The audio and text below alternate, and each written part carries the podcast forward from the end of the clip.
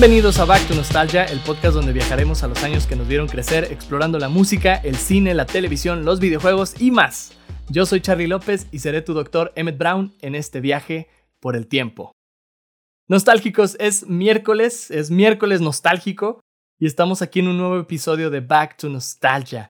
Les quiero dar las gracias a todas las personas que nos han estado escuchando en las últimas semanas. La verdad es que ha crecido bastante la comunidad y me pone muy muy contento leer todos sus comentarios, ver las respuestas a la pregunta de la semana que nos dejan por ahí en Instagram y pues todo lo que nos comparten a través de las redes sociales es maravilloso y les agradecemos. Este podcast no sería nada sin todos ustedes. Y el día de hoy estamos en el episodio número 5 del podcast y vamos a platicar del deporte de 1989. Nos vamos a remontar todavía este año, estamos en esta primera temporada donde lo estamos explorando y ya toca hablar de deporte, ¿no? Ya toca explorar este mundo deportivo que a lo largo de los años nos da eh, momentos de gozo y de alegría y también de repente de depresión y de tristeza cuando no ganan nuestros equipos. Pero el día de hoy, fíjate, vamos a estar hablando de varias hazañas deportivas, también vamos a estar hablando de algunas tragedias y algunos momentos históricos deportivos que marcaron el año por completo, ¿verdad?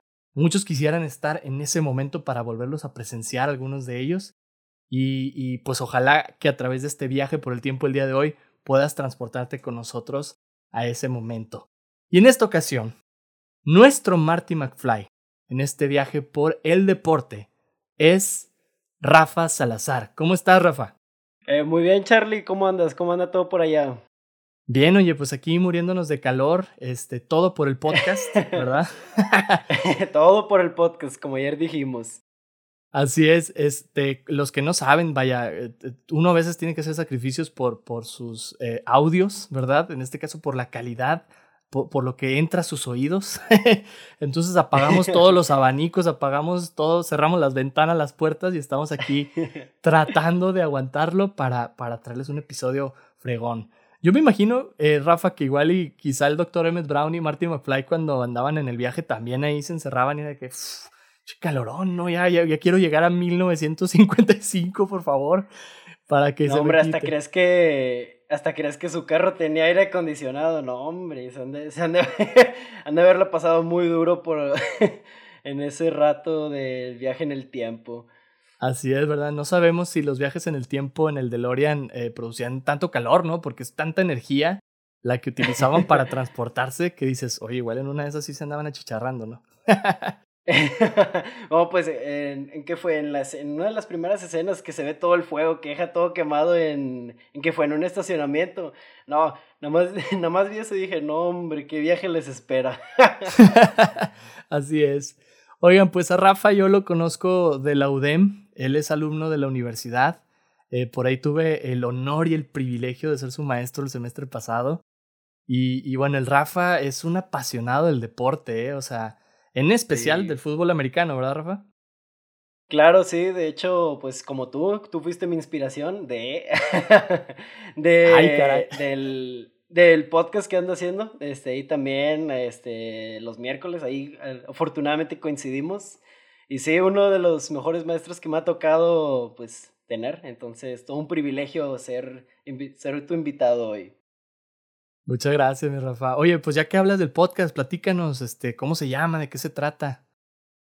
Eh, a ver si, a ver si le entienden, este, a ver si no vas a tener que poner una etiquetando ahí porque está medio complicada la, la, la, la, segunda palabra del nombre. Este, pero prácticamente lo que hago eh, se llama Landry's Silhouette, en, en español la silueta de Landry. Eh, salió el nombre prácticamente porque uno de mis coaches favoritos de todos los tiempos se llama Tom Landry. Eh, fue un coach de los Vaqueros de Dallas ahí de los 70s, 80s. Pues obviamente como, como 20 años antes de que naciera, 30, 20 años de que naciera. pero definitivamente toda una leyenda. Este, y, y algo que, que lo marca mucho, bueno, dos cosas que lo marcan mucho es su sombrero y su silueta son como que sus dos, las dos cosas icónicas que, que representan al, al coach. Eh, desafortunadamente el primer nombre ya era de una página web, entonces el del oh. sombrero. y, pero pues me quedé con el de la silueta. Pero pues sí, ahí dándole igual que tú. Este, todos los miércoles eh, divirtiéndonos más que nada. Eso es todo, mi Rafa. Qué padre, qué, qué bueno que, que, te inspiraste de este y de seguramente muchos otros podcasts por ahí deportivos que también escuches. Este, y gracias por darnos tu recomendación. Claro que lo vamos a seguir por ahí y, y los invitamos a que sigan por ahí el podcast. Déjame ver si lo puedo decir. Landry's Silhouette. ¿Es that right? Sí, algo así. Yo, yo también, a mí también se me complica. Voy a tener que sacar la, el, el traductor de Google y a ver cómo lo dice ella para, para poder decirlo yo. Exacto, ¿no? El traductor siempre salvándonos la vida todos los eh, bilingües. Oye, pues Rafa, sin más preámbulos, te pregunto, ¿estás listo para este viaje por el tiempo? No, hombre, claro que sí, Charlie. Vamos a darle. Véngase pues. Excelente, pues abróchate el cinturón porque vamos a fijar nuestro tiempo de destino a marzo de 1989. ¿Por qué hasta marzo? Te preguntarás. Pues porque en enero, febrero, pues no hubo muchos datos deportivos interesantes de ese año, la verdad. Preferí irme hasta marzo y en particular por lo siguiente. Quiero empezar este viaje por el tiempo contigo con el nacimiento de un gran deportista mexicano. El primero de marzo de 1989 misma fecha en que nacieron mis, mis hermanos, mis carnales, por ahí, este, Alba y Alan, les mandamos un saludo a mis hermanos cuates. Este, ese mismo eh, día, pero del año 89, nacería el futbolista Carlos Vela. Carlos Alberto Vela Garrido llegaría a este mundo en la bellísima ciudad de Cancún, Quintana Roo. Vela es mejor conocido por haber jugado en sus inicios para el Chivas del Guadalajara y posteriormente en equipos europeos como el Arsenal, Salamanca, Osasuna y la Real Sociedad. Actualmente Carlos Vela juega para Los Ángeles FC, que es uno de los dos equipos eh, pues que forman parte de la ciudad de Los Ángeles. Está el Galaxy y está Los Ángeles FC. Y ha participado en diversas ocasiones como seleccionado nacional mexicano para varias copas del mundo y otros encuentros internacionales. Y pues es un muy buen delantero y también un gran mexicano. ¿Qué opinas de Carlos Vela? ¿Lo conoces? ¿Lo has visto jugar alguna vez por ahí? ¿O simplemente en la tele, Rafa?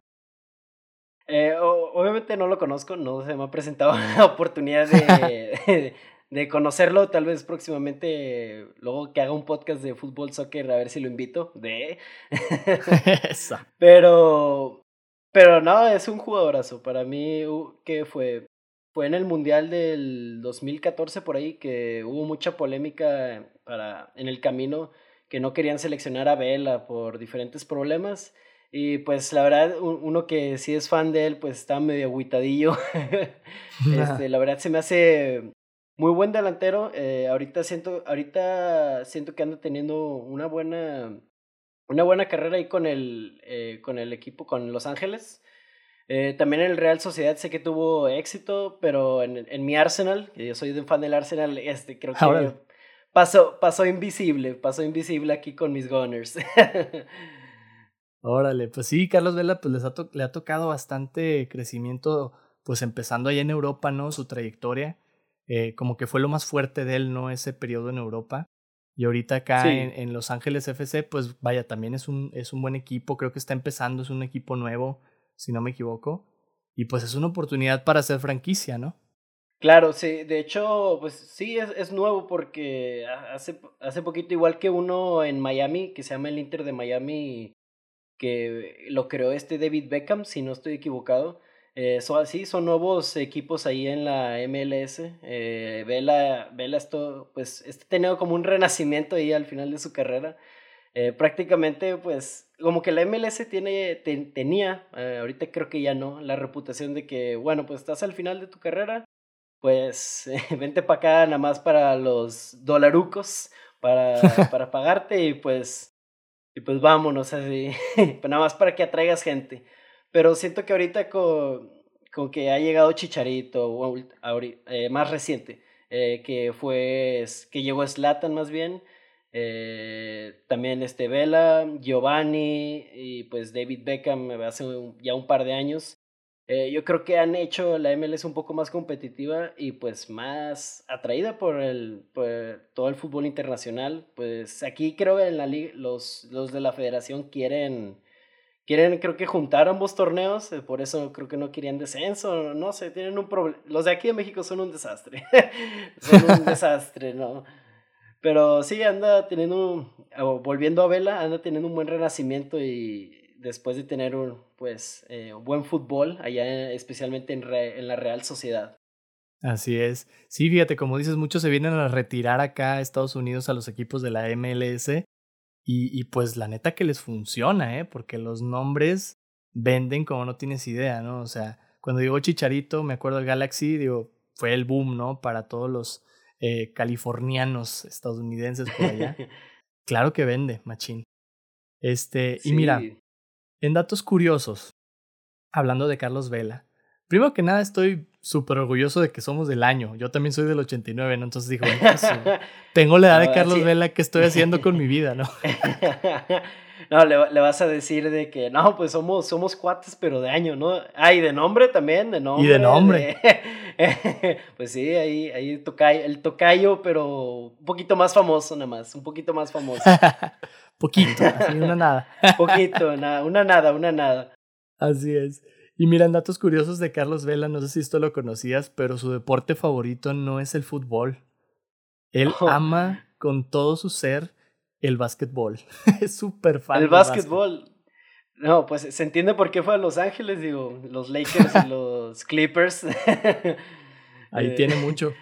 Sí, no, y pues la verdad creo que, pues sí, el Galaxy es el que ha traído así más extranjeros. Bueno, ahorita, no, obviamente no está en el Galaxy, pero normalmente el área de Los Ángeles es el que atrae más superestrellas. Eh, también, en la, bueno, aquí pues desfasándonos tantitos, en la NFL pues eh, ya se mudaron dos equipos a Los Ángeles, entonces pues eso te habla, eso te habla de, del, del mercado que hay allá. Así es, definitivo, ¿no? El buen Carlos Vela se considera a sí mismo un este, basquetbolista frustrado, así lo dice en entrevistas. Y comenta también que es súper fan de Michael Jordan y, y, de LeBron James. Y pues ahorita tiene a LeBron ahí súper cerquita con los Lakers. Entonces entendemos. Es, es el vecino en Beverly Hills. Sí, literal.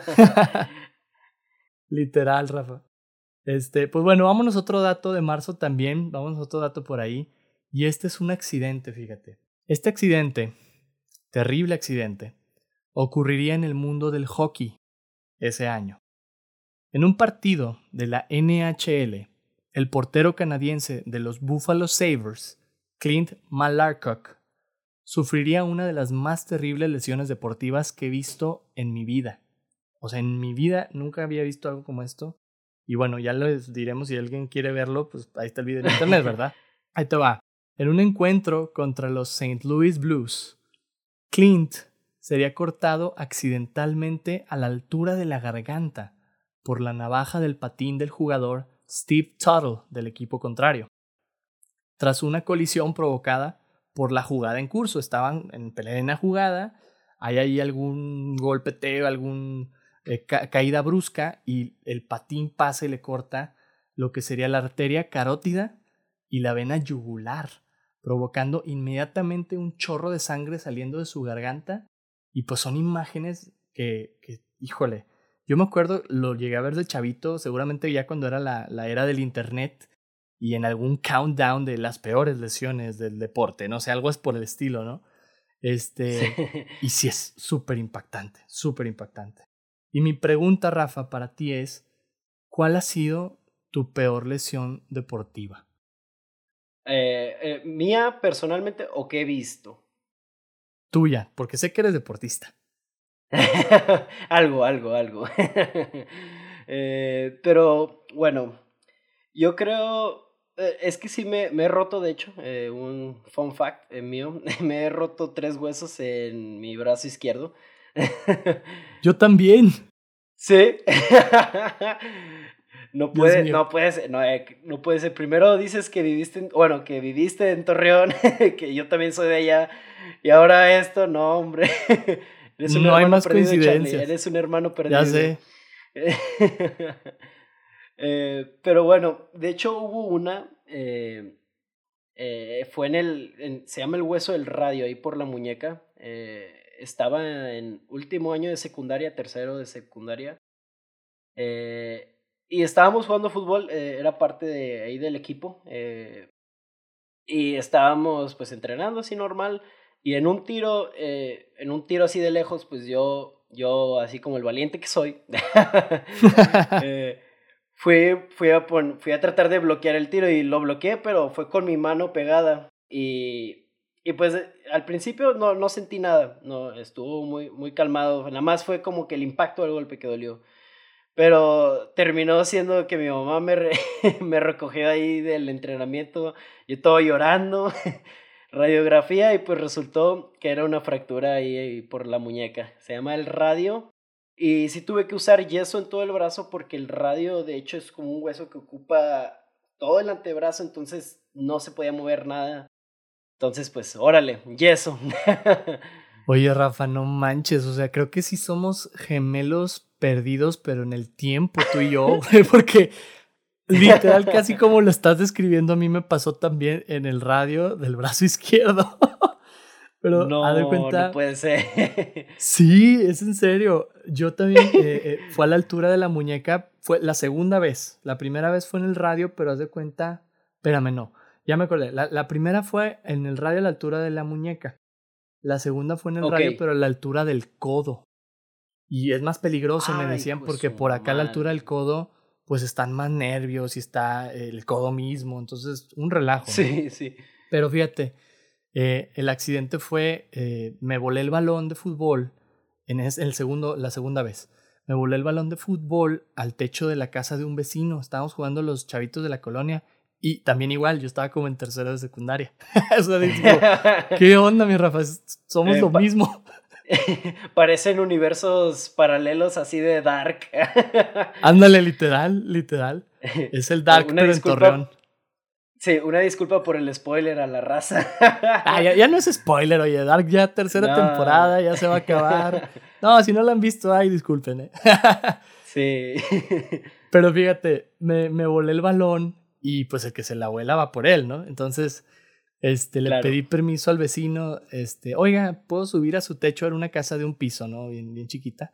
Este, me dijo, sí, joven, súbase por esta barda y por, por ahí puede recuperar el balón.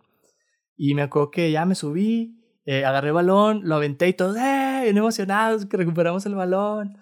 Y cuando voy a bajar, era una bajada tan sencilla, era bajarme a una bardita más chiquita, porque el techo sí estaba más elevado, y de esa bardita hacer un brinquito y caer de cunclillas, ¡pum! En el, ahí en, el, eh, en la banqueta. Y, y, me acuerdo un buen que, que cuando brinqué dije de repente, ah, ¿qué está pasando? Se me atoró la cinta de, de mis zapatos, de mis tenis, en una varilla. cuando me aviento, me voy de boca. Entonces, pues, para salvarme pongo el brazo y, y, me pegué, claro, en, ese, en el hueso, ¿no? Y va, hueso. Entonces, no, no puede también hemos sufrido.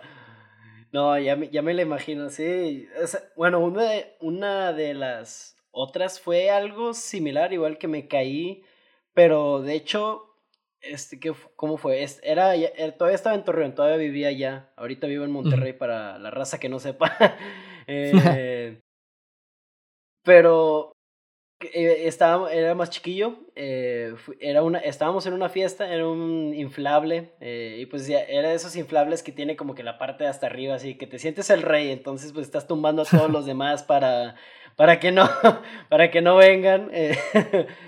Y, y, en eso, pues, mi hermana, de hecho, este, saludos a Moni, eh, me, tu, me tumba, pero los dos nos vamos afuera del brincolín directo al piso. Y yo caigo primero y ella cae arriba de mi brazo y pues fractura.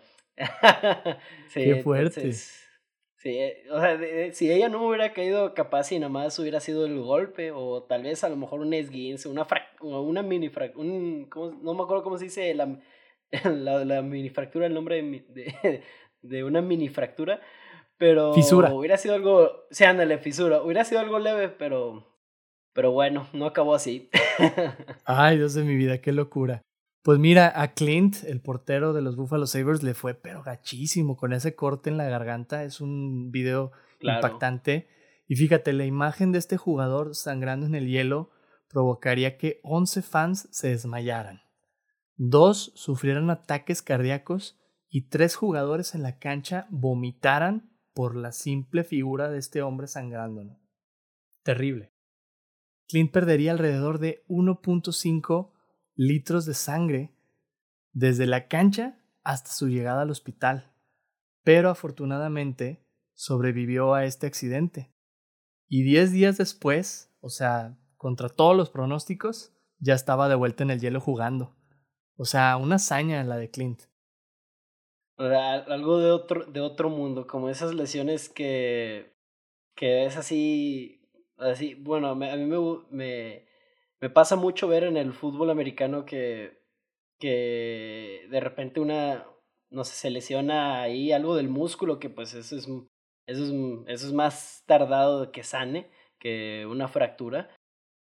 Eh, eh, y pues, no sé, se pierde una semana, pero la siguiente está ahí, pues a darle con todo y con los golpes. Y, pues no me imagino este jugador, un corte en la garganta que pues si las películas nos han enseñado algo es casi garantía de, pues, de fallecer. Eh, pues la verdad es, es algo que le llamaríamos milagro. pues pues sí, este, no, no hay de otro y pues digo, qué, qué bueno que, que pues no, no pasó mayores, pero no me imagino si hubiera pasado algo peor. Así es, así es. Y fíjate, afortunadamente sobrevivió, eh, terminó de jugar por ahí en su carrera, se retiró en el 92, todavía jugó varios años más.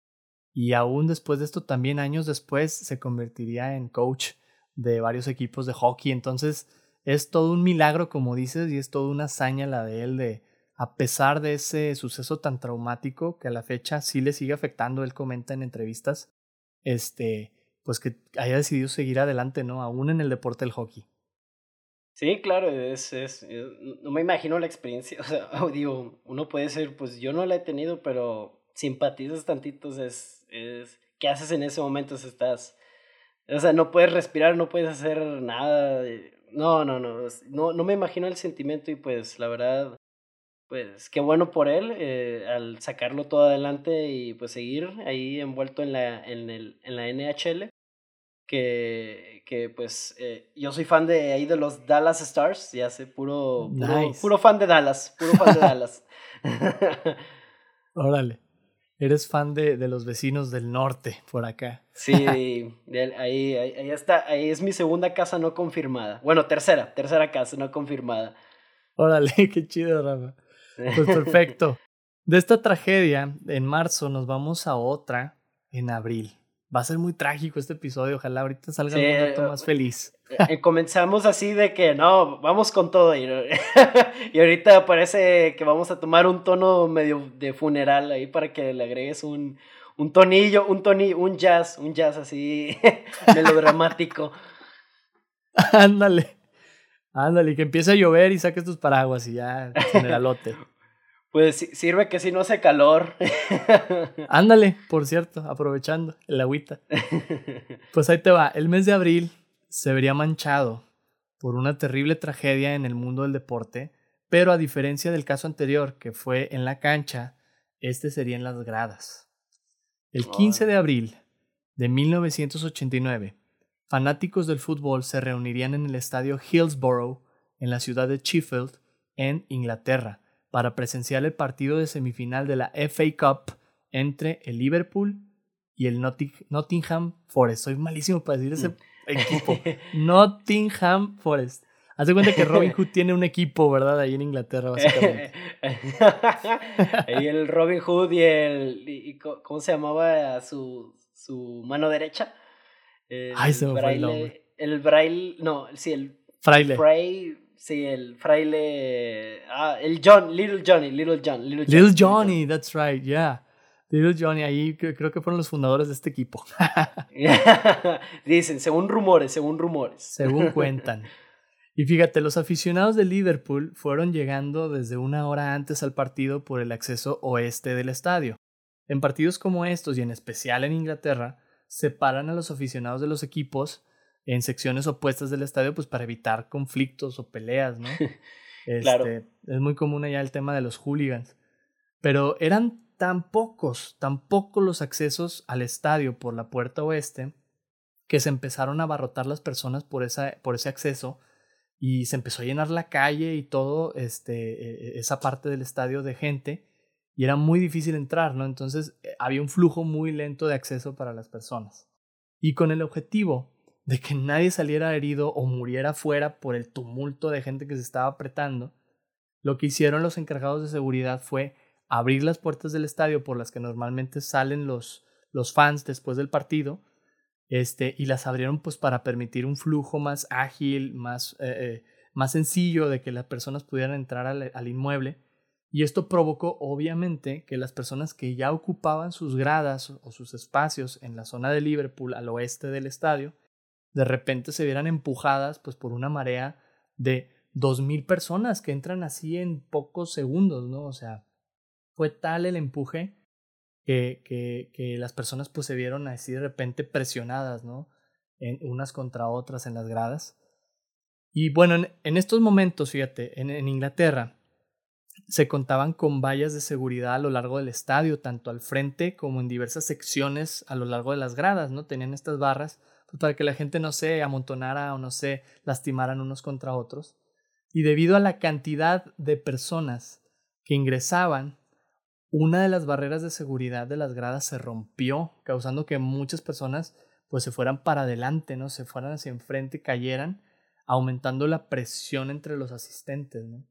Algunos pudieron este brincar la barda que daba al campo para salvar su vida, y otros empezaron a ser levantados a las gradas superiores por fanáticos que estaban viendo desde arriba la catástrofe ¿no? que estaba ocurriendo.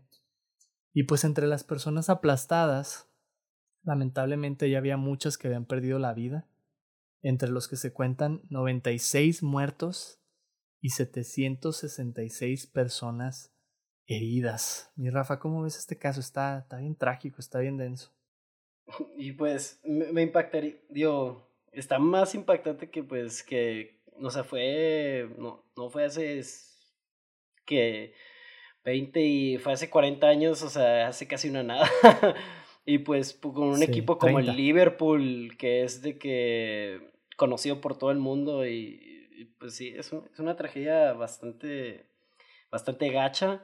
Eh, pues acá, pues también nos ofendemos, o sea, si acá nos ofendemos este, cuando pierde nada más uno o dos la vida, no me imagino 100 personas y pues en un partido, en un, en un, en un partido más bien, en un evento donde pues debería ser calmada la cosa o más controlada o, para irte a divertir y, y, pues ver un espectáculo y pues resulta en esto y pues no, como que sí quita, por, e, por eso cuando alguien dice que no quiere ir al estadio, es, está todo en su respeto, digo, no puede, no, nunca se sabe qué puede pasar este, en cuanto a las peleas, más que nada. Eh, entonces, sí, sí, se respete eso y pues también es una tragedia esto y creo que sí lo había visto en algún video de, me, acuerdo, me acuerdo de, así, los hooligans, este, más que nada.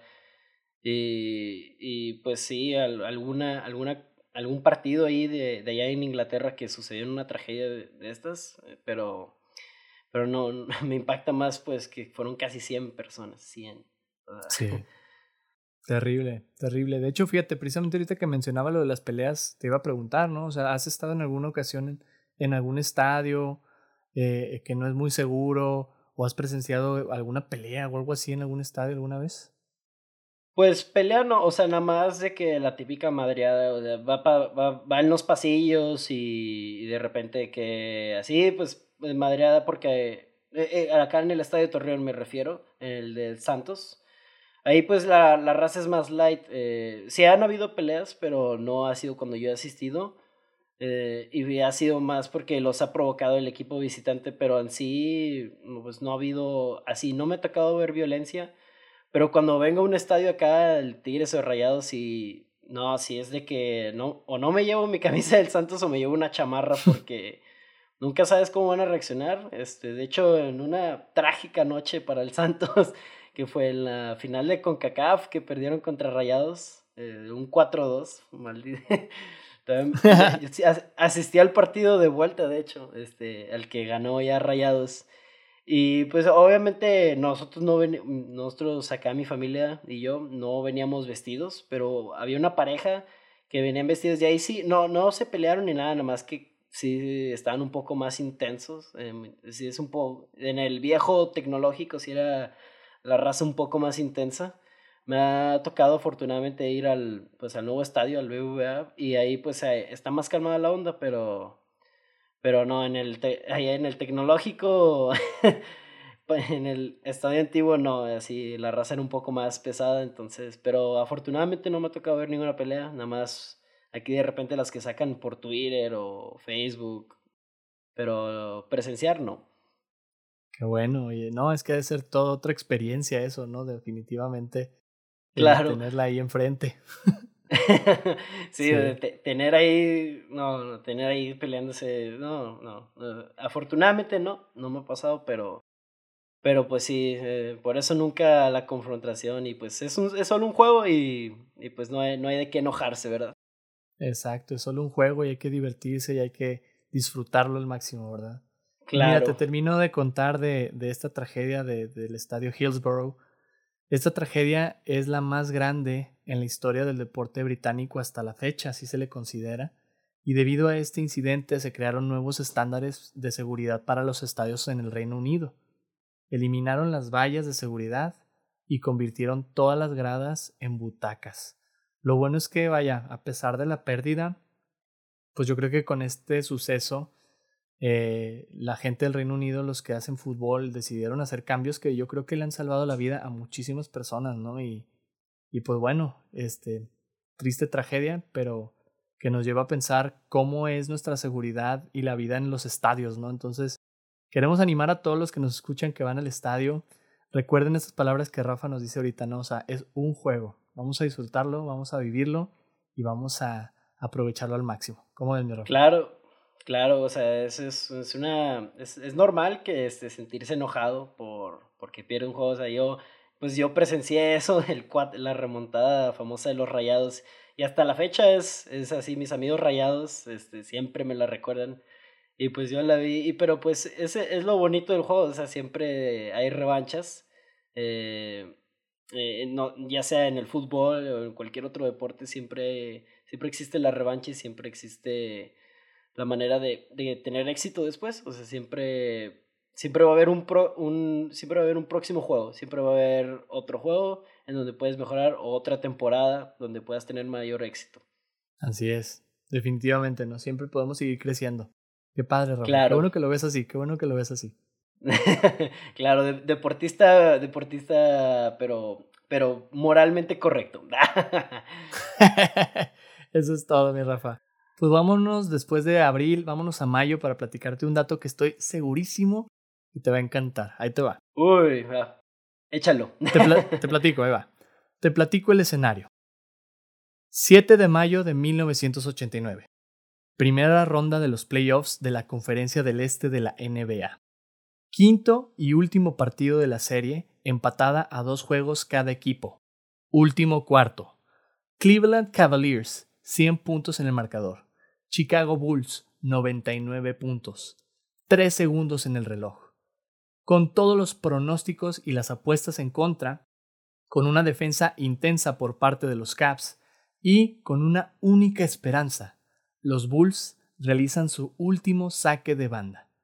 Entregan el balón a Michael Jordan, resguardado por Craig Elo, jugador de los Caps. Michael se las arregla para zafarse de la marcación, realiza un lanzamiento a medio vuelo y... ¡Anota! ¡Anota Michael Jordan! Los Bulls ganan el juego y pasan a las finales de conferencia. Mi Rafa, este momento en la historia del básquetbol es conocido como The Shot, el tiro. Ah, the Shot. The, shot. O sea, no hay otro. the Shot. That's the one. el tiro, el tiro. Sí, y creo que sí me acuerdo de aquí, pues obviamente lo estábamos platicando el otro día de The Last Dance, que de hecho en clase de meta yo voté para que viéramos The Last Dance y no, y no, otra, y no otra serie, pero pues no se me dio. Exacto, ahí para los que nos están escuchando de la clase de meta, qué malos que no te votaron por las dance. Era también muy buen este como documental de liderazgo. Era para un, para quienes no sepan de qué estamos hablando, este eh, fue para una, una sesión donde queríamos ver un documental o alguna película asociada al tema de liderazgo y, y varios propusieron The Last Dance. Y pues Rafa se quedó con las ganas, ¿verdad? sí, no, no, yo me quedé, pero pues ya me la eché por separado y no, buenísimo, buenísimo documental. Un poco, este, que le, mm, discúlpeme el lenguaje, mamador a, Michael Jordan, pero, pero, pero estuvo muy chido, muy, muy, muy padre el documental. Y sí me acuerdo de Shot, creo que es de las primeras o, no me acuerdo en qué temporada de Michael Jordan se sitúa. Eh, no sé si es de sus primeras, sí, sí, es de sus primeras. Sí, sí me acuerdo, sí, y pues como, como ese The Shot, ¿cuántos, cuántos más hubo de ese estilo? Tenía el, el factor clutch, como, como dicen mis, mis amigos que ven el básquet, que prácticamente carga el equipo y lo lleva a la victoria eh, ante todos los pronósticos, como dices. Así es. Y fíjate, este es uno de los momentos más icónicos en la carrera de Michael Jordan y se convertiría en un propulsor para la dinastía de los Bulls. Michael siempre se caracterizó por dar partidos increíbles, ¿no? O sea, por completar jugadas de fantasía al último segundo, ¿no? Pero este tiro en particular se dio en un momento de su carrera y del equipo en el que tenían todo en contra. O sea, los Caps traían una defensa súper fuerte. Este, venían de haber perdido anteriormente contra ellos también en la, en la temporada. Entonces decían, ya valió, ¿no? Y en los últimos tres segundos sacan esta jugada. Lo que la gente de Cleveland presenció ese día de mayo es algo que a la fecha les duele. O sea, les duele recordar ese tiro de Michael Jordan cada vez que se los muestran o que lo, lo ven en una foto, en una imagen. Dicen, oh, maldito Michael, ¿no? O sea, para ellos es así la experiencia, ¿no? Oye, Rafa, a ti te gusta el básquet por lo que veo, ¿no? Este, te pregunto, ahí te va. ¿Quién para ti es mejor? ¿Quién para ti es mejor? ¿Michael o LeBron? esta, esta discusión la he tenido con, voy a decir sus nombres, este, mis compas Monarres y Julen, este, allá, un saludo. Eh, es muy difícil, especialmente después de este documental, este, ver qué tan icónico era Michael Jordan. Y también son dos épocas diferentes, digo, uno, unos, yo, yo estaba convencido que pues no había tanta competencia o la competencia era mucho menor en ese entonces, pero pues ves a los Pistons, al Jazz, eh, pues a los Cavs de ese entonces. Y pues ves, pues Michael Jordan pues pudo hacer un chorro, de, pudo hacer un buen de cosas este, contra, pues, contra grandes equipos. Pero aquí viene mi otro contraargumento, me quedé así contradiciéndome a cada rato, eh, sobre que LeBron, LeBron, por ejemplo, no han ese, ha cargado a varios equipos que pues han no están llenos de tantas superestrellas, obviamente no contando al hit, como con los Caps, así los ha llevado hasta las finales. Eh, perdido contra los Warriors, pero, pero los ha llevado hasta allá. Entonces, si yo, yo por ser de esta época y porque no le dan tanto amor, yo diría LeBron. Yo soy más fan de LeBron, eh, tanto, tanto dentro como fuera de la cancha. Pero obviamente le reconozco a Michael Goat que. A, Michael Jordan. A Michael Jordan me, confundí. Que es uno de los GOATs, más bien. es uno de los greatest of all time. Este, eso sí se le reconoce, pero pues LeBron.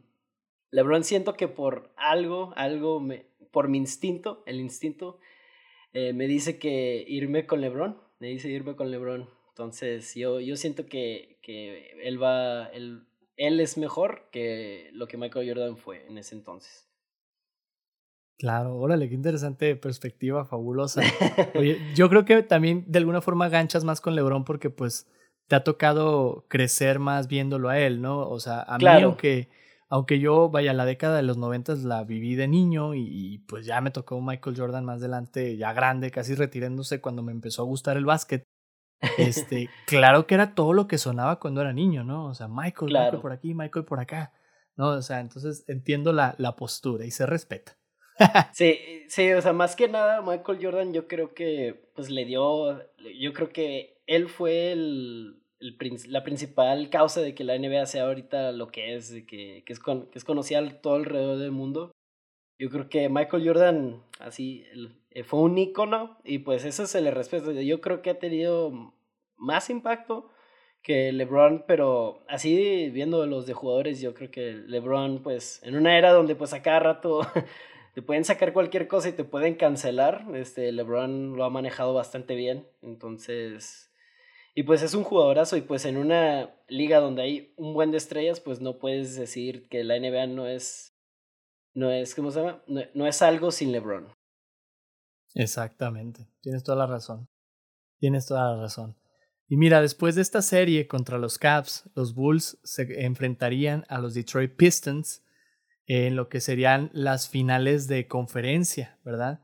Y aunque perdieron la serie y no pudieron llegar a las finales de la NBA ese año, esto no detendría a Michael Jordan y a los Bulls de ganar seis campeonatos durante la década de los noventas y no detendría tampoco a Michael Jordan de salvar a los Looney Tunes de la montaña Tontolandia en Space Jam. Sí, tan impacto, impacto en, en el básquetbol real y en el básquetbol ficticio. Exacto, no, oye, claro, Michael Jordan y Space Jam, o sea, todos conocemos a, a Michael, yo creo que por Space Jam. Sí, sí, definitivamente le ayudó un chorro y pues y si no me equivoco, también, pues ahí en el estudio de Warner Bros., pues tenía ahí su, como su cancha. Ahí pues lo pusieron en el documental de The Last Dance. Tenía su cancha e invitaba a varios jugadores a que hacerse las retas, a que se hagan las retas y entrenar y como para, para no perder ni un solo, ni un solo minuto. Y eso se le respeta mucho a, a Michael Jordan, o sea, es, su, su, su, manera de trabajar y su disciplina es de otro mundo y, y, de tratar de hacer que los demás, aunque lo odiaran, así que su, que su, propio equipo lo odiaran, yo creo que los hizo trabajar muy bien y pues alcanzaron esos seis campeonatos por algo. Así es, ¿no? Y como dijiste, de otro mundo, ¿no? Por eso yo creo que lo pusieron en esa película de Space Jam, porque es casi de otro planeta este brother, ¿no? Claro. Qué loco. Oye, pues vamos a hablar de, de otro personaje por aquí, el siguiente futbolista. Es bien uh. conocido por su talento en la cancha, su fiestera manera de vivir y por haber sido novio del crush de muchos chavitos en su pubertad a inicios de los 2000, Belinda. Estoy hablando de Giovanni Dos Santos. Ay, no, lo veía venir, lo veía venir. ya con lo de fiestero. Sí, fue, fue, ándale. Ay, no. Giovanni Alex dos Santos Ramírez nacería el 11 de mayo de 1989, hijo de padre brasileño y madre mexicana. Actualmente, esto no lo sabía hasta que lo investigué, fíjate. Actualmente juega para el Club América. Ah, sí, sí, sí. No, no sabía hasta que me puse a checarlo. Este, juega para el Club América, pero ha pasado por diversos equipos entre los que se encuentran el Barcelona, el Tottenham, Mallorca, Villarreal y el Galaxy. También Giovanni ha participado como seleccionado nacional mexicano en torneos internacionales como Copas del Mundo y Olimpiadas y hasta ha quedado campeón en diversas de estas contiendas, ¿verdad? Este, Rafa, ¿te acuerdas? Híjole, Giovanni empezó en el Barcelona, o sea, creo que nos resulta increíble pensar que un chavito mexicano empezó su carrera futbolística en el Barcelona. ¿Te acuerdas de ese Barcelona de Giovanni Dos Santos de aquellos eh, tiempos? él fue el Barcelona, no, no estoy seguro que sea el de Pep, creo que fue del de anterior, pero no, su nombre está demasiado complicado para ahorita acordarme, pero sí, sí me acuerdo de ese Barça, era el... No, a comparación del Barça de ahorita, no, o sea, es de cuenta que este Barça no, es de cuenta, lo único similar que tienen es que está Messi y... Literal. Pues, pero en ese entonces era, era un monstruo el, Barça. El Barça ese, ese Barça no le tenía miedo a nada en, en ese entonces. Y, ¿cómo se llama? Y pues en cuanto a Gio, pues sí, o sea, comenzó su carrera en Barcelona, en de todos los lugares, y pues tiene yo creo que los mismos minutos en Barcelona que tú y yo, porque no me acuerdo de haberlo visto en la cancha ni una vez. No, bien poquito jugó, este, Fíjate que yo tuve la gran fortuna de ver un, un partido de Barcelona contra Tigres aquí en el Ah, volcán. sí. Hace un buen, fue, fue por ahí del 2000, ay, no te quiero echar mentiras, 2007, 2006, no me acuerdo. Fue el 100 aniversario de Cemex y trajeron a Sí. Tigres, perdón, trajeron a Tigres, trajeron a Barcelona a jugar contra Tigres y era ese equipo, entonces era Messi, pues Giovanni, que lo dejaron jugar porque era mexicano, es, que Rafa Márquez, Ah, Carles Puyol. Ay, muchos más, o sea. Ronaldinho, Ronaldinho. Claro. Eto'o. Eto'o, o sea, eran puros jugadores. Oh, no, no, no, no. Era increíble ese, ese plantel de, del Barcelona. Y, y qué increíble que este brother jugó con ellos. Sí, sí. Y pues no me acordaba de Rafa Márquez, claro, ¿no? Leyenda y tocayo. Saludos, a ver si nos escucha. pero, pero sí, era, era otra cosa. Y pues sí, Puyol, leyenda. O sea, nada más, pues yo creo que decías cada posición del campo y, y, lo, y el sinónimo de eso era leyenda, leyenda, leyenda, leyenda. Y, y sí, de hecho, de hecho que hablaste de ese partido, yo no, no me acuerdo, yo creo que yo no fui, yo no fui a ese partido, pero sí fue mi papá, sí fue mi papá ese partido. Cool.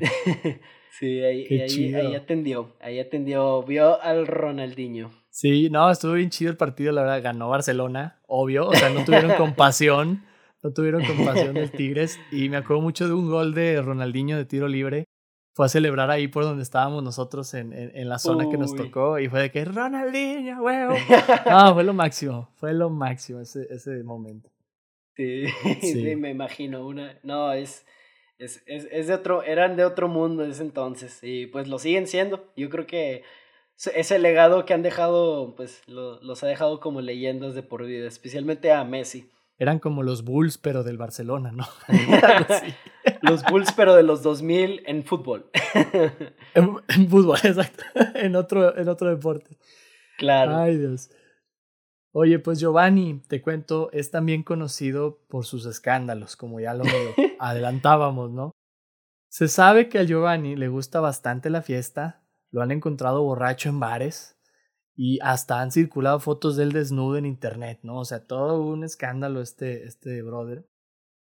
Y bueno, en general, muchos comentan, los que le saben al deporte y siguen la carrera de Giovanni, que pues su estilo de vida parrandero es lo que ha provocado que él no alcance el potencial que tiene, porque tiene un potencial increíble como futbolista y como deportista. Y pues lamentablemente pues vemos que oh, no da para más, ¿no? ¿Crees tú que todavía está a tiempo el buen Giovanni de, de alcanzar su potencial, Rafa?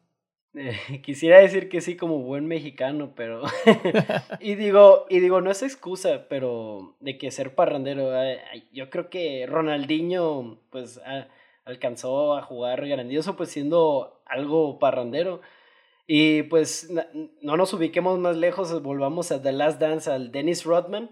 O sea, Mm, como era parrandero así a, a morir y, y pues era de los mejores jugadores defensivos de toda la liga, ¿no? O sea, el mejor de los Bulls y de toda la liga, de, yo creo que a lo mejor el mejor. Yo creo que no es excusa, pero yo, yo, yo creo que es más un chiste de disciplina. Este, yo creo que a lo mejor se sintió un poco más cómodo porque, de hecho, mencionaste que ahí se fue a- después del Barcelona a los a Tottenham, a los Spurs, ¿verdad? Sí, a, a Tottenham. Sí, y y en ese entonces creo que hay una foto que circula de él con Luka Modric, de que los dos jóvenes promesas del Tottenham, a ver quién va a rendir. Y ubiquémonos, pues, eh, eh, de que en, cuando ganó, cuando quedó Croacia en semifinales, en el 2000, el- no, en la final del Mundial, pues Luka Modric lideró esa selección y ganó el Balón de Oro. Y Giovanni yo creo que andaba de parranda, como siempre. Ah, qué Giovanni. Qué bárbaro. Sí. Pero mira, pues por ahí andaban haciendo el buen Giovanni en este año. Es Sí. como de la camada, ¿no? De Carlos Vela, del Giovanni. Claro, su, Este, su hermano Jonathan son- también, igual parrandero. ah, los escándalos que trae en Instagram el brother, ¿no? Ah, sí, sí, ver, sí, fue reciente, de hecho, no me acordaba. sí. No, ya se los vine a recordar a todos los que nos están escuchando. Ya van a ir a buscar la foto de que cuál es el escándalo de Jonathan Dos ¿Cuál Santos? no, no, no. Olvídenlo, ignoren eso. Mejor busquen el video del partido de hockey que les decía. Después de eso no van a querer buscar nada más. Literal. Oye, pues de, de, este mes este, nos pasamos hasta el mes de octubre, fíjate, nos vamos a brincar junio, julio, agosto y septiembre, que no hubo muchos eh, datos relevantes del deporte, y nos vamos hasta octubre con otro suceso súper fuerte. Ahí te va, mi Rafa. Dale. Se jugaba la Serie Mundial de Béisbol entre los Oakland Athletics y los San Francisco Giants, llevándose los dos primeros partidos de la serie el equipo de Oakland. El tercer partido, partido perdón, estaba programado para jugarse el 17 de octubre de 1989 en el emblemático Candlestick Park de San Francisco. Pero este partido sería interrumpido por un terremoto de 6.5 grados en la escala de Richter. Manches. El terremoto, que duró aproximadamente unos 15 segundos, ocurriría mientras los jugadores realizaban su calentamiento antes de iniciar el partido y mientras los comentaristas de televisión presentaban el resumen de los partidos anteriores, convirtiéndose este terremoto en el primero en ser transmitido en vivo en televisión estadounidense. no, o sea, no, no manches. Rafa, ¿alguna vez has estado en, un terremoto o alguna cosa por el estilo? no, afortunadamente no. Mi, mi, papá cuando era chico, pues él es chilango, él es de Ciudad de México. Ah, ya. Entonces él sí le tocó uno. Este, y justo antes del, creo que, ¿cuándo fue el del, el del 80 y... El, 86, si no me equivoco. Sí, del 86 por ahí, cuando Miguel de la Madrid todavía estaba de presidente creo que unos meses antes o un año antes mi papá se mudó acá a Torreón.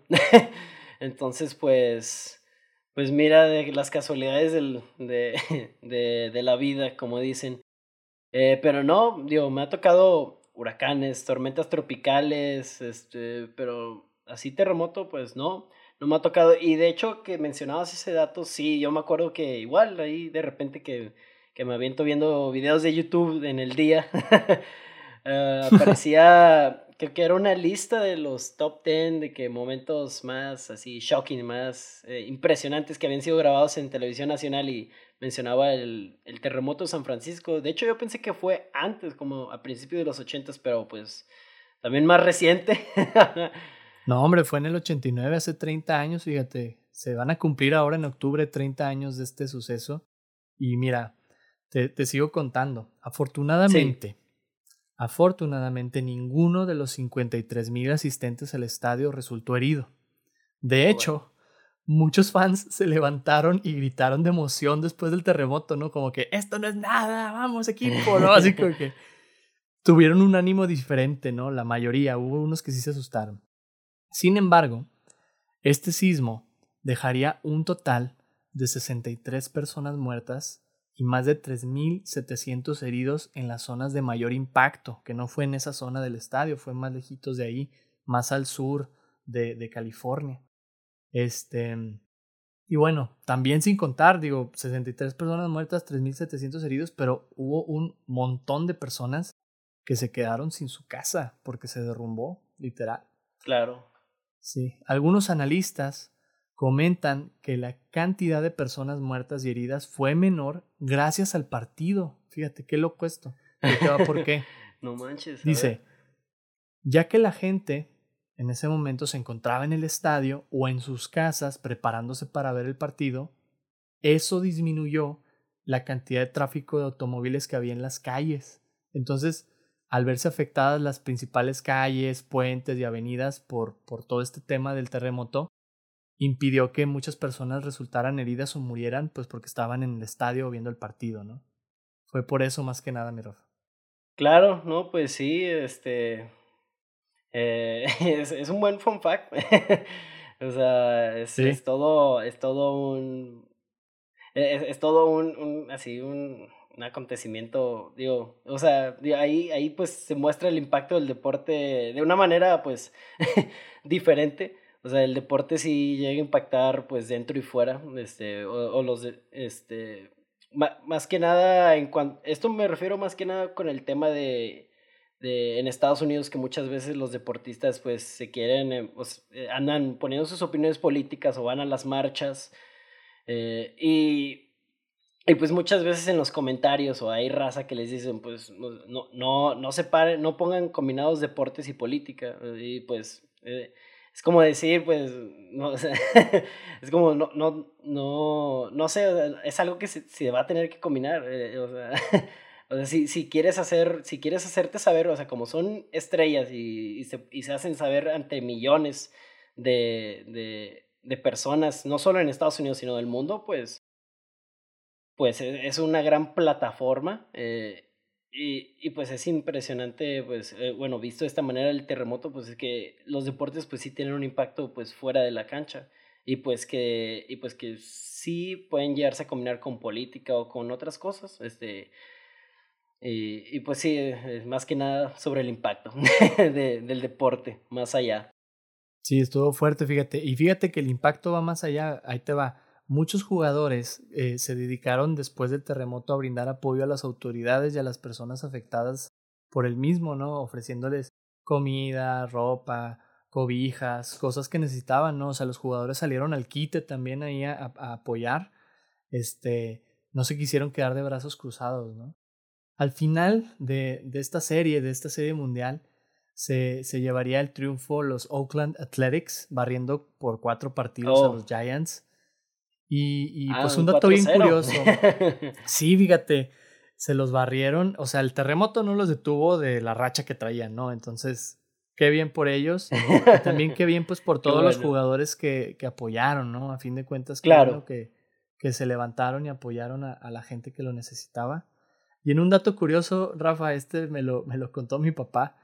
Y ya investigándolo eh, me di cuenta que era realidad, que era cierto. Oh, a ver. Este evento, este terremoto, ocurrió nueve días después de que yo naciera. Oh. Hijo de su madre. Y no muy lejos de ahí. No muy lejos de ahí, fíjate, yo estaba, yo, yo nací en un pueblito en Baja California que se llama San Quintín está como unos mil, mil cien kilómetros de San Francisco. O sea, no manches. O sea, tu, tu, nacimiento tuvo impacto hasta, hasta, el, hasta, allá. y sí, de hecho, Literal. Qué, qué, irónico también, este, pues viendo que el partido era Oakland contra San Francisco, pues están pegaditos. Este, Oakland los divide un puente, no me acuerdo el nombre, pero pero sí, o sea, los divide un puente a Oakland y a San Francisco, están, son vecinos literalmente. Entonces, pues qué irónico que pues en una serie este, donde son dos equipos ahí de la bahía de California, pues cómo, cómo sucede un terremoto ahí. Y pues yo, yo creo que eso también, eh, pues el sentido de ser de, de esa parte, pues les, los jugadores se, se sentían ahí eh, con ganas de ayudar y pues qué bueno que lo hicieron. Eh, y, pues eh, descansen en paz todas las personas ahí pues, que murieron y, y pues ojalá hayan sobrevivido pues las heridas. Así es, sí, no, bien fuerte, la verdad sí, descansen en paz toda esa gente que falleció y que pues fallece por estos tipos de accidentes, ¿no? Que son pues, eh, pues sucesos de la naturaleza que no podemos, este, pues detener, ¿verdad? Pero pues lo que sí podemos hacer es ayudar a quienes lo necesitan, ¿no? Después de, de estos sucesos. Perfecto, pues nos vamos al último dato de, de este episodio, Rafa. Eh, nos vamos hasta diciembre. Y fíjate, vamos a cerrar el episodio en, una, en un tono un poquito triste. ¿Sale? Este fue un año muy triste para el deporte, aunque no parezca.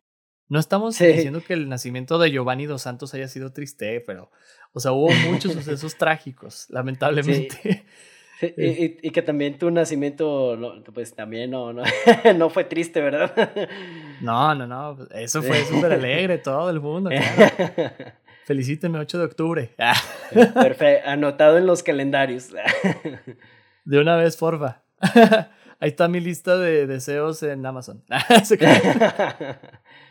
es broma, es broma. Pues te cuento, mi Rafa. En diciembre cerramos este año en el deporte con un evento muy trágico para el básquetbol español. Ya que el 3 de diciembre de 1989, a la edad de 27 años, moriría en un accidente automovilístico el jugador Fernando Martín. Fíjate, Fernando jugaba para el equipo de básquetbol del Real Madrid. También tiene un equipo de, de básquet, el, Real Madrid, súper super padre y que, que son diversos, ¿no? No solo fútbol. Sí, sí, ambos Madrid y Barcelona, creo que, y pues hay otros más, tienen ahí de, de básquetbol y water, no, no sé si tienen de waterpolo, pero no sé si lo acabo de inventar, pero sí, o sea, tienen de que así varios por ahí vi, de que básquetbol, fútbol y pues otros deportes. Así es. Pues fíjate, Fernando jugaba para el Real Madrid destacándose como uno de los mejores centros de la liga. Y, y bueno, Fernando Martín este, se convertiría en el primer jugador español y el segundo europeo en jugar en la NBA durante la temporada 1986-87 para los Portland Trail Blazers. Le tocó uh. jugar ahí en la NBA, fíjate. Sí, qué bueno. Sí, sí, ahí los, sí, los Trail Blazers, sí, ya sé quiénes son. Y sí, pues ahorita pues ha aumentado un chorro. De hecho, acá en, en los Mavericks, pues la figura principal es un, un esloveno, sí, esloveno, es Luka Doncic y pues hay otros más igual Qué chido. Pues mira, al finalizar dicha temporada este, con los Trailblazers, Fernando regresaría al Real Madrid. Nada más estuvo una temporada jugando en la NBA, pero pues le deja el título del primer español, ¿no? E, en, la liga. claro. Sí. Y te platico, mira, su, su fallecimiento se dio de la siguiente manera. Fernando se dirigía a un partido del Real Madrid, de su equipo de básquetbol, contra el equipo Zaragoza. Partido en el que él no iba a jugar por dolores de espalda. Ya llevaba varios partidos atrás que, que por esa lesión que tenía en su espalda, pues le dijeron que no iba a jugar ciertos encuentros, ¿no? Debido a la alta velocidad de su vehículo, Martín perdería el control, chocando contra otro automóvil en el carril contrario en una de las principales carreteras de Madrid. Sus compañeros de equipo jamás lo verían llegar y en medio de la confusión y del drama en el vestidor, el partido fue cancelado.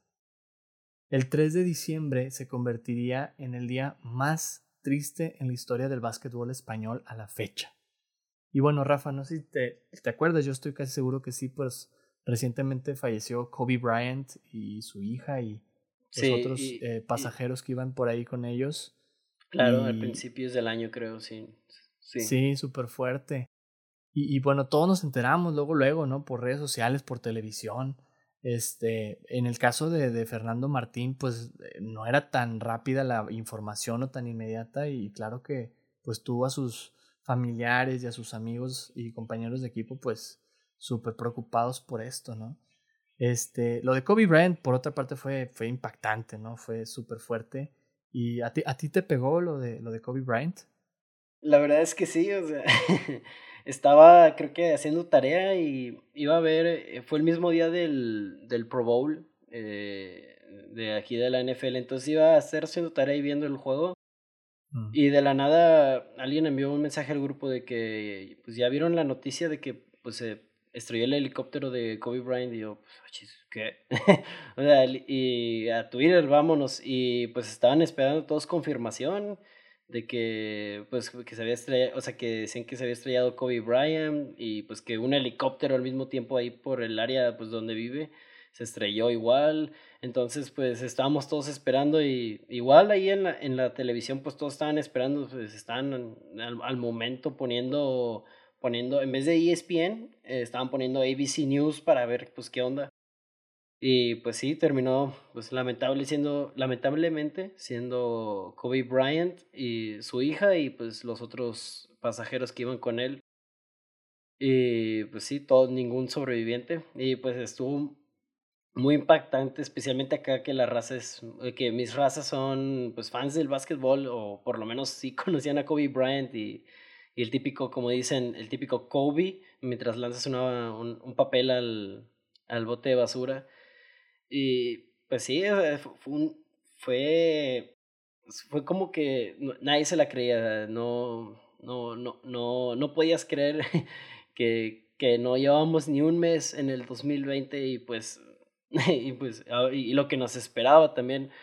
Y pues había sucedido, había sucedido pues esta tragedia, o sea, es, eh, a mí me impactó demasiado y pues e incluso acá mis papás o familiares que pues no ven básquetbol, no ven nada de básquetbol, pues que se murió Kobe Bryant y, su hija y pues, o sea, yo me acuerdo que fue un día que gris, gris, nadie, nadie estaba animado, nadie, nadie hacía nada, no, o sea, es, estuvo gris ese día, gris, más que nada para describirlo.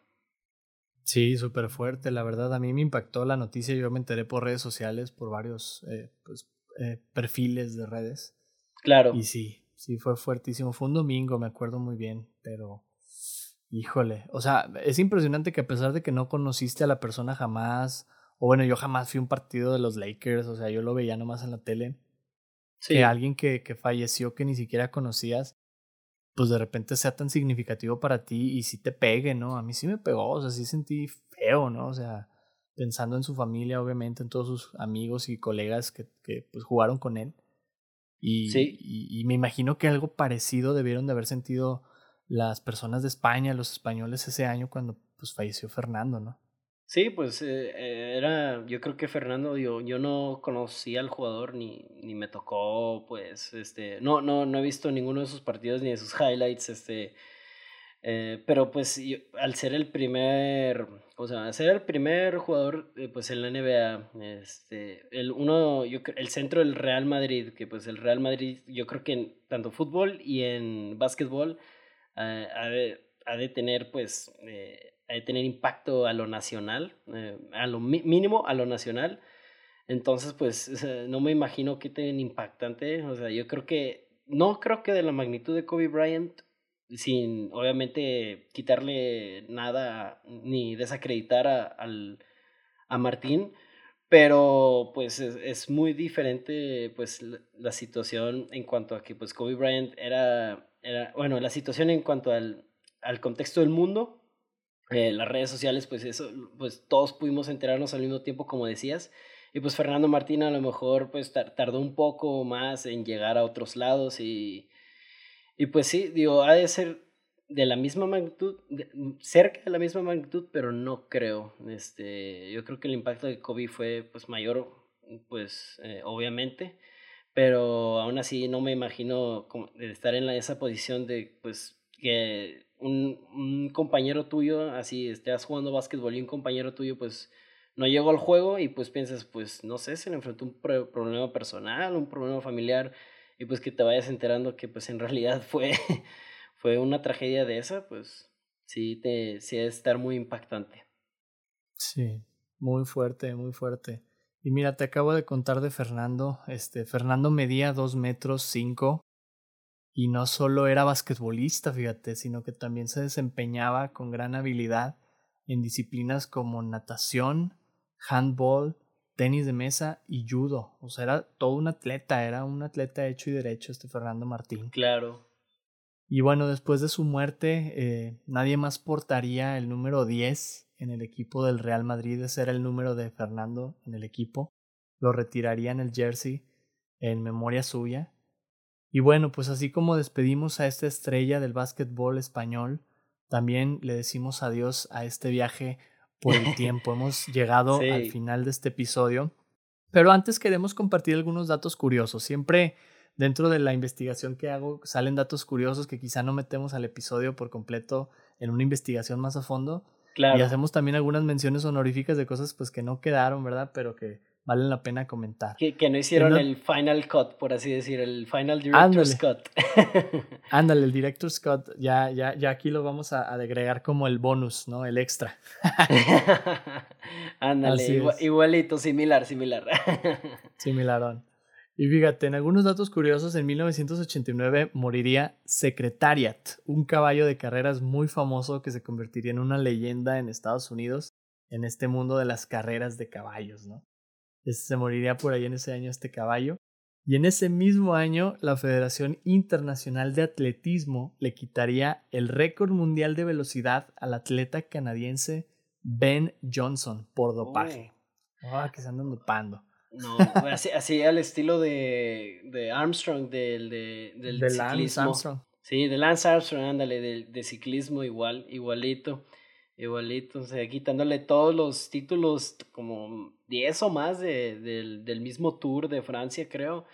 Y pues bueno, te sacamos dopaje y bye. Ay, qué gacho. sí, sí, pues, pues yo, yo creo que más gacho por los, pues, no sé, el segundo lugar, el tercer lugar, que pues pudieron haber dado más competencia o pudieron haber ganado, incluso tenido pues una posición mejor. Eh, y pues que resulta que este se dopó, ganó y pues te dejó sin premios, te dejó sin el gane. Así es, no se dopen amigos. Todo fair, todo, todo como debe ser. Y bueno, en menciones honoríficas, en 1989 nacería James Harden, el uh. jugador de básquetbol del equipo de los Rockets de Houston. También ese mismo año nacería el ex quarterback de los Colts de Indianapolis, Andrew Luck. El buen Andrew Luck. Es de, ese año. Sí, y... me, me, duele oír su nombre, no, no, porque porque no, tantas lesiones. Igual, pues es un es lo malo de los deportes de acá del fútbol americano que pues las lesiones te acaban y, y pues Andrew Locke ahí fue prueba de, de eso, muy buen coreback, muy buen coreback, este, yo creo que de, de, los mejores que, que vi entrando así a la liga así en sus primeros años y, y pues sí, este, que, que le haya ocurrido tantas lesiones y sí, sí, sí, te da, sí te da algo, sí te da, si sientes empatía y pues te duele igual. Qué fuerte, y pues sí, se fue muy joven de, de, jugar en la NFL, todavía yo creo que tenía mucha carrera por delante, pero pues así pasa, ¿no? En el deporte. Claro. Así es. Y por un último eh, dato de mención honorífica, en el fútbol mexicano, el América quedaría campeón contra el Cruz Azul. Ay, ahí en el torneo. Otra Cruz Azuleada. Otra cruz azuleada más, claro que sí. Por eso teníamos que mencionarlo. Más que por el América era por el Cruz Azul. sí, ahí pone, poniendo, poniéndole, ¿cómo se llama? Poniendo más madreadas del Cruz Azul, como si no tuvieran ya suficientes. pobres, pobres. Y bueno, pues llegamos a la pregunta de la semana, mi Rafa. Te queremos uh. hacer la pregunta de la semana para que nos compartas tu respuesta. Claro que sí. Pues la pregunta de la semana va para todos los que nos escuchan también. Y la pregunta es la siguiente. ¿Qué momento deportivo de la historia te hubiera gustado presenciar en vivo? Es, es, una pregunta muy, muy interesante, digo. O sea, como un fanático del deporte, pues que, que, que no. ¿Cómo almacenar tanto tiempo? ¿Cómo escoger nada más uno? Un evento de quién sabe cuántos. Este. pues, digo, así en mi mente viene, obviamente. Digo, yo soy fanático, obviamente, pues del fútbol americano, pero fanático a morir de los vaqueros de Dallas. yo creo que cualquiera de los cinco campeonatos, cinco Super Bowls que tiene. Eh, cualquiera, me hubiera encantado presenciarlo. Eh, otro, otro así que se me viene a la mente, porque es que no puedo poner uno, no puedo poner uno. no puedo poner uno así. otro que se me viene a la mente, digo, no soy fan de este equipo, pero me hubiera gustado ver, eh, presenciar así cuando se llama Leicester City que igual así equipo, no, no, un equipo no tan grande ahí de del fútbol inglés como el Manchester United, el Chelsea, el Arsenal, que pues contra todos los pronósticos eh, ganó la liga, la Premier. eh, Sí, fue hace, fue hace poquito y me, me encantó esa, esa como historia de, del caballo negro, como a todos nos gusta, de que un equipo que no esperas así nada y saca todo adelante eh, saca, te saca una sonrisa, sí.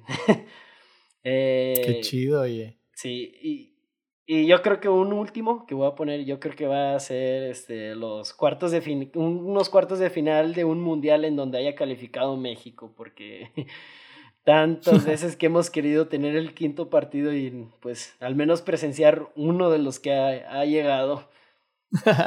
Tan siquiera de, consol de, ¿cómo se llama? De consolación. de que, bueno, pues no hemos llegado más allá, pero vi ese partido. sí, de que no, pues ahí, ahí viajé, viajé en el tiempo aquí con Charlie y pues nos, nos empezamos, ¿cómo se llama? Nos fuimos a ver el partido de cuartos de final de, de México, que, que, a ver, que a ver para cuándo llegan. Órale, qué loco. Pues mira, yo, yo respondiendo a la pregunta de la semana, la verdad, eh, también tengo muchos, pero a mí me impresiona demasiado eh, el logro deportivo que es la persona de Michael Phelps. Oh, este, este eh, nadador estadounidense que ha ganado chorro de medallas olímpicas. O sea, haber estado en alguna de sus competencias olímpicas, en particular cuando hizo historia con, con los récords y con las medallas de oro. Claro. Ah, hubiera sido increíble, ¿no? O sea, verlo así como torpedo de lado a lado de, la piscina. Yo creo que, yo, para mí, la verdad, me hubiera encantado ver algo de eso en vivo en mi vida, ¿no? Decir, vi a Michael Phelps ganar la medalla de oro de tantos metros en natación. ¡Wow! No, o sea, qué chido. De que yo estuve cuando tuvo un récord este Michael Phelps. Ahí yo, yo vi cuando se sacó su medalla de oro. No, no. Eh, e, es muy buen evento, es muy buen evento. Y este, un, un gran atleta ahí, el Michael Phelps. Así es, gran atleta. Y pues a ustedes los invitamos a quienes nos escuchan a compartirnos sus respuestas a la pregunta de la semana en nuestra cuenta de Instagram Back to Nostalgia Podcast. Por ahí todos los miércoles cuando salen los episodios ya está desde tempranito la pregunta para que vayas y nos compartas pues tu respuesta. Claro Mi Rafa, ¿qué tal? ¿Disfrutaste este viaje deportivo por el tiempo? ¿Cómo te la pasaste? Oh, sí, no, es espectacular. Bueno, obviamente, digo, no eh, puedo decir espectacular en un viaje medio trágico, pero, pero estuvo, estuvo muy chido ver así, recordar al, al buen Carlos Vela, el Gio, pues obviamente tener en memoria al, al buen Martín, al buen Fernando Martín, este, ahí en, ahí como fue el último dato. Y pues, este, pues sí, de saber que pues el deporte tiene un impacto pues más allá de lo que pasa en la cancha. Y pues, y pues nada más promocionando y que vean The Last Dance, muy buena serie. Muy buena, sí. Oye, qué bárbaro, tú acá de que vayan a verla ya, por favor, este, o sea, pero acabando el episodio, ¿verdad?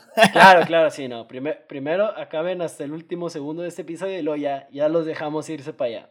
Ya se van. Exacto. Oye, mi Rafa, cuéntanos cómo te pueden encontrar las personas en tus redes sociales y compártenos de tu, de tu podcast otra vez. Ah, sí, eh, claro. Este, pues mis redes sociales tienen un nombre medio especial. Este, en Instagram soy Rafitrox1103 eh, con 2X, con 2X. Este, ese nombre así nada más rápido salió porque estábamos jugando el famoso, eh, ahí chiquillo estaba jugando con mi primo este, Minecraft y necesitábamos hacernos un username. y el de él era, el de él era su nombre y pues terminaba en Trox. Entonces pues yo dije, ah, pues Rafi Trox. y, y, así se creó y pues no, o sea, eh, la verdad la mayoría, eh, tengo ahí una, una raza que no me llama por mi nombre, eh, me llama por puro Trox, así. Eh, pero sí, ahí en Instagram así, en, en Twitter también ando, este, igual con lo mismo, Rafitroxon03, pero con una X, creo, nada más. Eh, y en cuanto, pues, si les encanta o les gusta el fútbol americano y quieren aprender, este, así de una perspectiva diferente, este, y no solo noticias, así, temas chidos, eh, pues sigan mi podcast de Landry Silhouette, bueno, Landry Silhouette, Landry Silhouette, perdón, nada más. Este, su Instagram eh, está medio complicado. Entonces déjalo busco. eh, es, de es de official y luego L eh, Silhouette. Y en Twitter, pues, eh, arroba de official LSH. Y pues sí, para que ahí nos sigan. Y, y pues ahí, gracias por la promoción. claro que sí, Rafa, pues, para eso estamos, somos podcast casi gemelos también, que andamos saliendo por los mismos días, ¿no? sí, to tocayos, tocayos de podcast de alguna manera. tocayos. Oye, o sea, Torreón, el brazo roto, tocayos de podcast. No, mi Rafa, somos gemelos de otra era, ¿eh? Claro, sí. te tocó nacer antes nada más. Te tocó nacer antes nada más. Sí, así es. Acá me tocó hasta, hasta 2001, hasta la generación Z, pero, pero ahí, ahí, la, ahí la llevamos. Fabuloso, pues Rafa, muchas gracias por acompañarnos en este episodio, la verdad, este, lo disfrutamos mucho escuchando tus ideas y, compartiendo contigo el deporte de 1989. Ah, no, muchas gracias a ti por la invitación y pues ya, y pues si necesitas a, a otro deportista, pues, o más años adelante, pues puedes sacar tu máquina del tiempo y contactarme. claro que sí. Perfecto. Claro que sí, mi Rafa. Y pues muchas gracias a ustedes por acompañarnos en este episodio de Back to Nostalgia. Te esperamos la próxima semana para platicar de tecnología y videojuegos de 1989. Síguenos en Instagram en arroba Back to Nostalgia Podcast. No olvides responder a la pregunta de la semana y mantente nostálgico. Nos vemos.